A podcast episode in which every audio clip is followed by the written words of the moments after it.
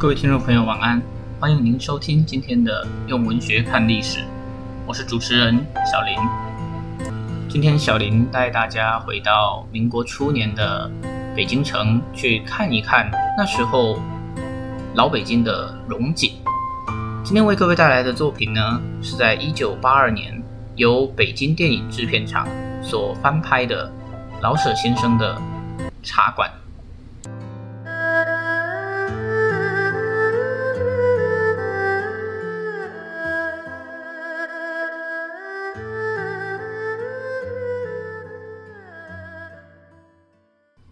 茶馆这部剧呢，它的舞台是一座名字叫裕泰的大茶馆。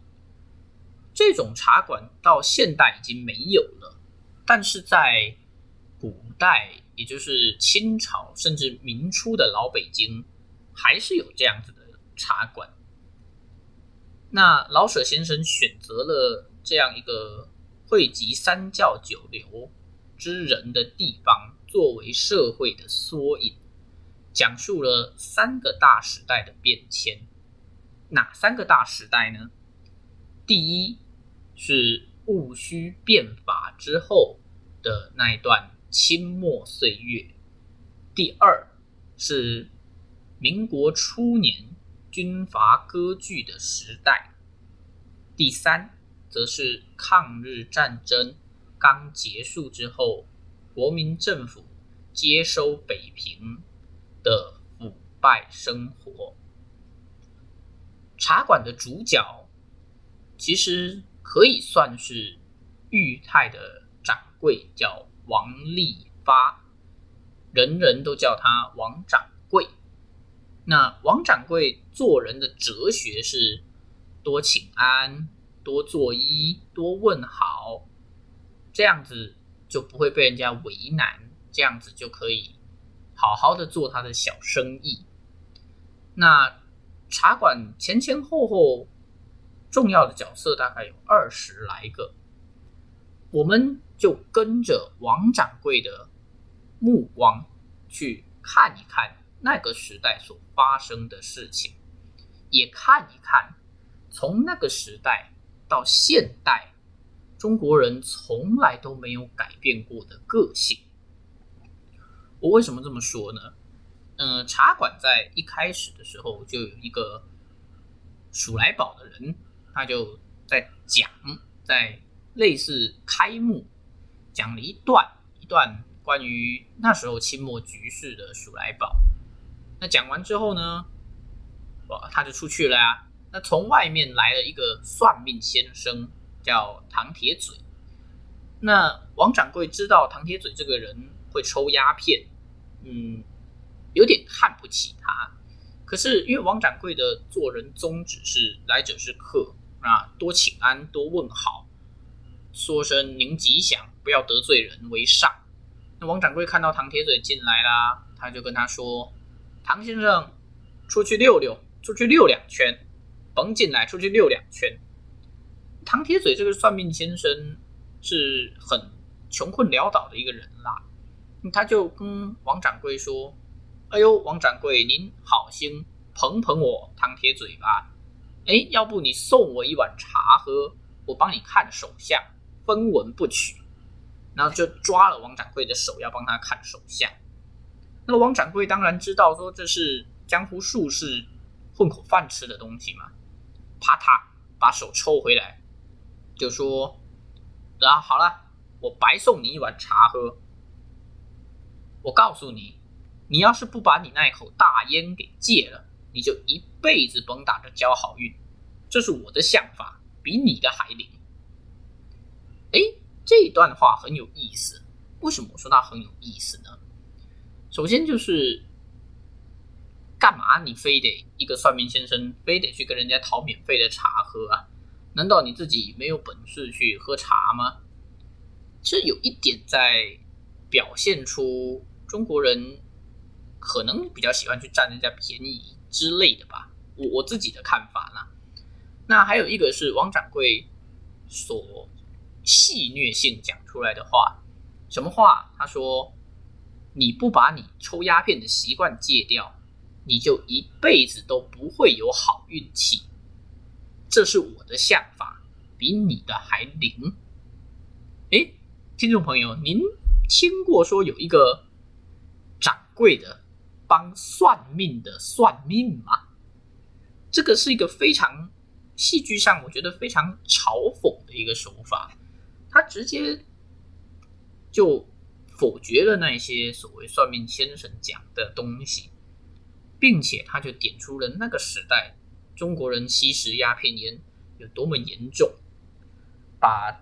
那个社会的风貌很明显、很明白的就讲了出来。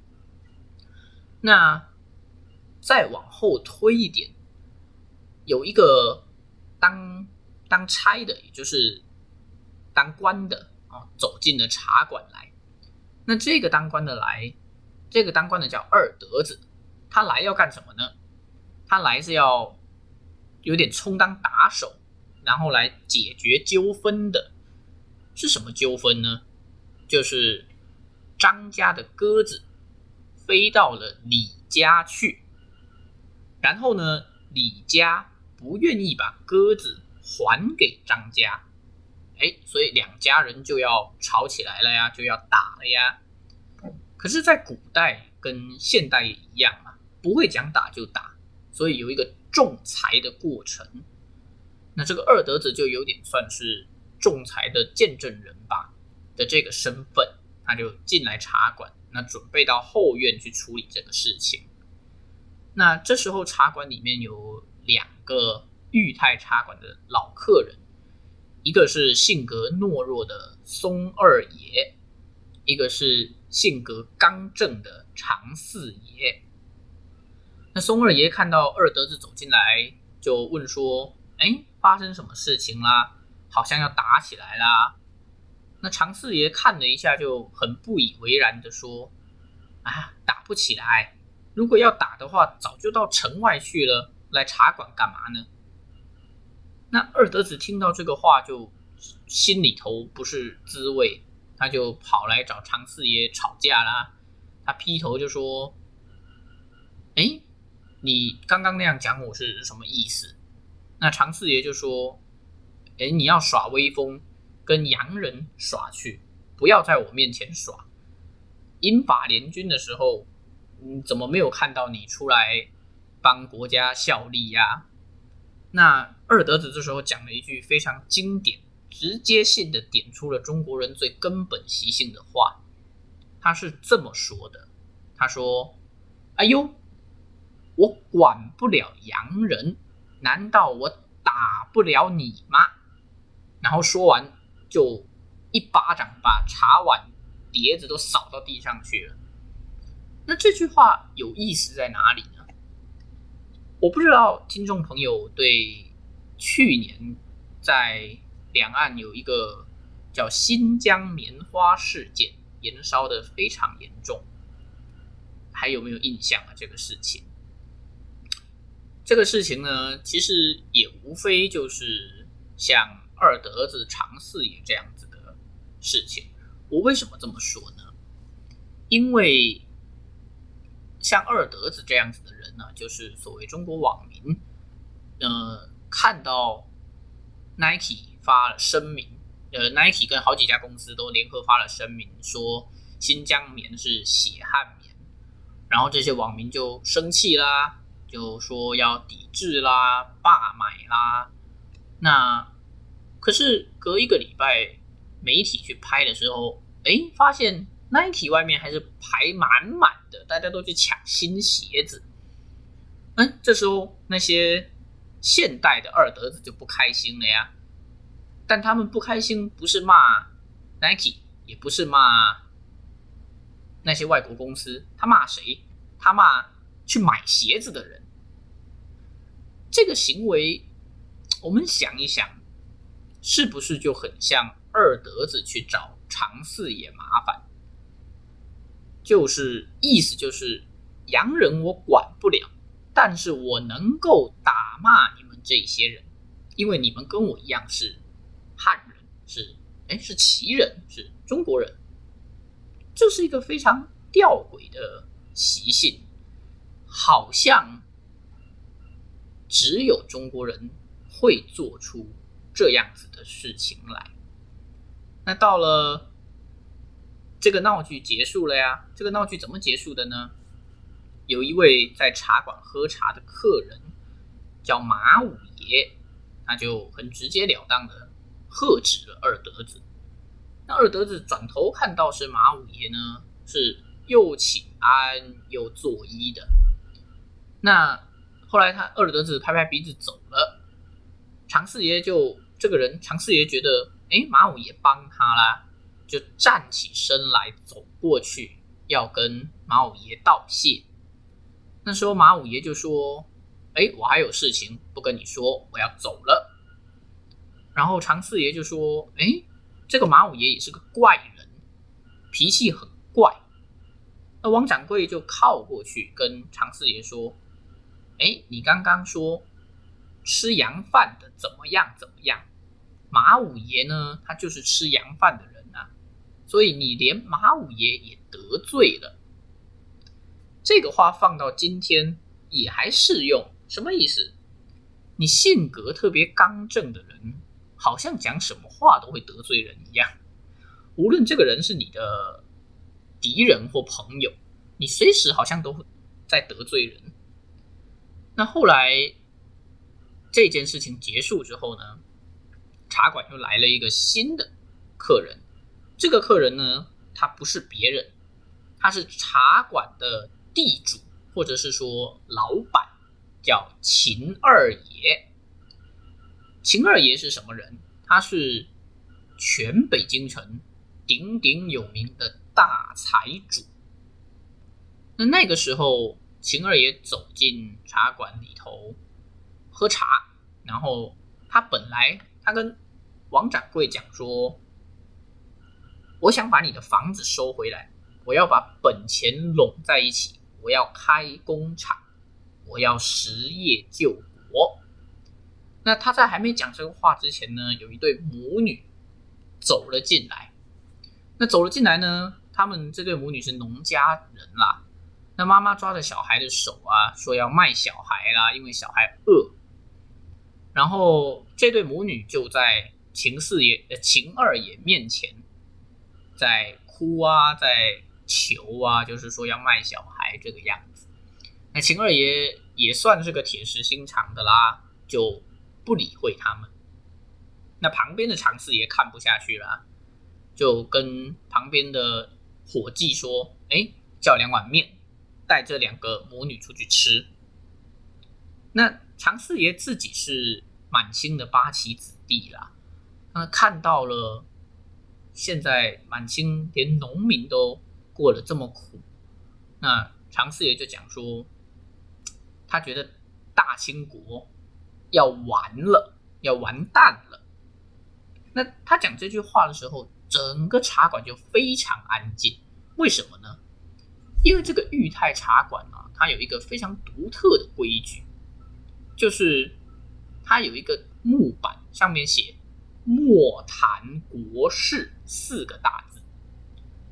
就是说，你来茶馆喝茶、下棋、看鸟、斗蛐蛐都可以，但我们不要谈国事，我们不谈国事。那常四爷讲出“大清要亡”这四个字的时候，整个茶馆就非常安静，鸦雀无声。本来都很吵杂的，大家都有点被这句话震慑到了。那这时候，秦二爷是财主嘛，他见过大风大浪的。他就笑了一下，那说了一句话，说了一句什么话呢？因为今天节目时长的关系，所以我们必须先断在这个地方。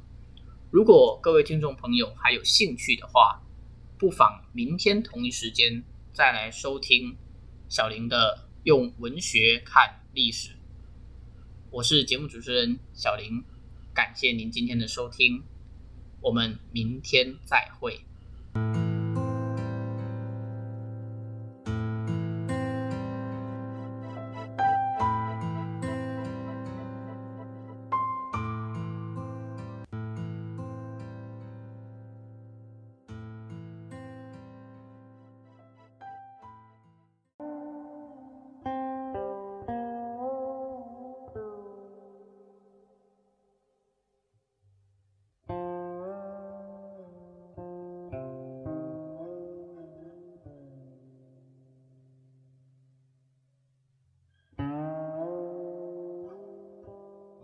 各位听众朋友，大家好，欢迎您在深夜收听评书联播，我是主持人小善。从今天起，将由我为各位带来经典巨著《红楼梦》。列位看官，你道此书从何而来？说起更有，虽近荒唐，细按则深有趣味。待在下将此来历注明。方使阅者了然不惑。原来女娲是当时炼石补天之际，于大荒山无稽崖青埂峰炼成高经十二丈，方经二十四丈，顽石三万六千五百零一块。娲皇氏只用了三万六千五百块，单单剩了一块未用，便弃在此山青埂峰下。谁知此时自经锻炼之后，灵性已通，因见众石俱得补天，独自己无才不堪入选，遂自怨自叹，日夜悲嚎惭愧。一日，正当接道之际，俄见一僧一道远远而来，生的那是骨骼不凡，风神迥异。来至石下，席地而坐长谈。见一块鲜明银洁的美玉，且又缩成扇坠大小的，可佩可拿。那僧托于掌上，笑道：“形体倒也是个宝物了，还只没有实在的好处，须得在卷上数字，使人一见便知是奇物方妙。然后吸你到那昌明隆盛之邦。”簪礼阴湿之足，花柳繁华地，温柔富贵乡，安身立业去。石头听了，喜不能禁，乃问：不知赐予弟子哪几件奇遇呢？又不知吸了弟子到何地方，妄起名事，使弟子不惑。那僧笑道：你且莫问，日后自然明白的。说着，便嗅了这石。同那道人飘然而去，竟不知奔向何方何舍。后来又不知过了几世几劫，因有个空空道人访道求仙，忽从这大荒山无稽崖青埂峰下过，忽见一大块石上字迹分明，边数历历。空空道人乃从头一看，哎呀！原来就是那无才补天，幻形入世，蒙茫茫大事渺渺真人携入红尘，历经悲欢离合、炎凉世态的一段故事。后面又有一首寄曰：“无才可去补苍天，枉入红尘若许年。此系生前身后事，欠谁寄去坐骑船。”之后便是那时坠落之乡、投胎之处，亲自经历的一段沉积故事，其中家庭规格琐事以及闲情诗词倒还全备，或可释去解闷。然朝代年纪、地域邦国，却反失落无考啊！空空道人遂向石头说道。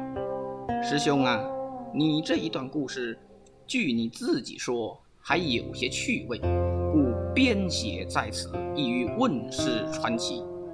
但据我看来，第一件呢，无朝代年纪可考；第二件，并无大贤大忠、理朝廷之风俗的善政，其中不过几个异样女子，或情或痴。或小才为善，亦无班姑蔡女之德能。我总抄去，恐世人不爱看呐、石头笑答道：“我师何太痴也？若云无朝代可考，但我想，今我师可假借汉唐等年纪天坠，又有何难？历来野史皆道一辙。”莫如我这不借此套者，反倒还新奇别致些。不过只取其事体情理罢了，又何必拘束于朝代年纪呢？再说了，市井俗人喜看礼制之书者甚少啊。不过那爱看闲趣文者特别的多，历来野史或善谤君相，或贬人妻女，奸淫凶恶不可胜数。更有一种风月笔墨，其淫秽污臭、荼毒笔墨，坏人子弟更是罄竹难书。至若佳人才子等书，则有千部共出一套，且其中终不能不涉于淫滥，以至于满纸潘安子建西子文君。不过作者要写出自己的那两首情诗艳赋来，故假拟出男女二人名姓，又必傍出一小人其间拨乱，亦如剧中之小丑然。且还笔开口即者，知乎者也，非文即理，故逐一看去，悉皆自相矛盾，大不近情理之话。竟不如我半世轻读轻闻的这几个女子了。虽不敢说强似前代书中所有人，但事迹原委，亦可消愁解闷。也有几首歪诗熟画，可以喷饭供酒。至若悲欢离合、兴衰际遇，则有追踪孽迹，不敢稍加穿凿。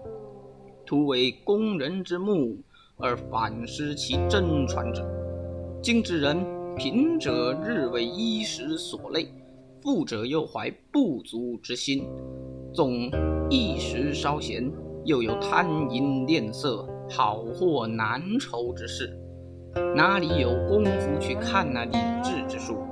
所以我这一段故事，也不愿世人称其道妙。也不定要世人喜悦解读，只愿他们当那醉饮饱卧之时，或避世去愁之际，把此一玩，岂不省了些寿命精力？就比那谋虚逐妄，却也省了口舌是非之害，腿脚奔忙之苦。再者，亦令世人欢欣眼目，不比那些胡牵乱扯、忽离忽遇、满纸才人淑女、子建文君、红娘小玉等共同手套之旧稿。先生意欲何如？那空空道人听时如此说，思忖半晌，将《石头记》再检阅一遍。因见上面虽有些指尖责佞、贬恶诛邪之语，亦非伤时骂世之旨。及其军人臣良父慈子孝，凡伦常所观之处，皆是称功颂德，卷卷无穷，实非别书之可比。虽其中大旨谈情，亦不过实录其事。又非假拟妄称，一味的淫邀艳约、私定偷蒙之可比，毫不干涉时事，方从头至尾抄录回来，问世传奇。那空空道人却因空见色，由色生情，传情入色，又是自色悟空啊，故遂名为情僧。改那石头记为情僧录，东鲁孔梅溪则题曰风月宝鉴，后又因那曹雪芹于道红轩中批阅十载，增删五次，转成目录，分出章回，则题曰金陵十二钗，并题一绝云：满纸荒唐言，一把辛酸泪。都云作者痴，谁解其中味呢？初知既明，且看石上是何故事。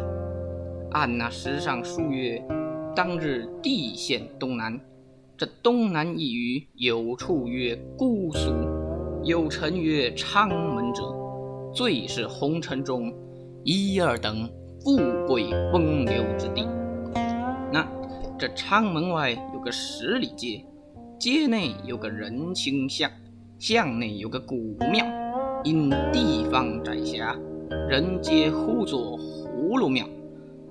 庙傍住着一家乡绅，姓甄，名费，字士隐，嫡妻封氏，性情娴熟，深明礼义。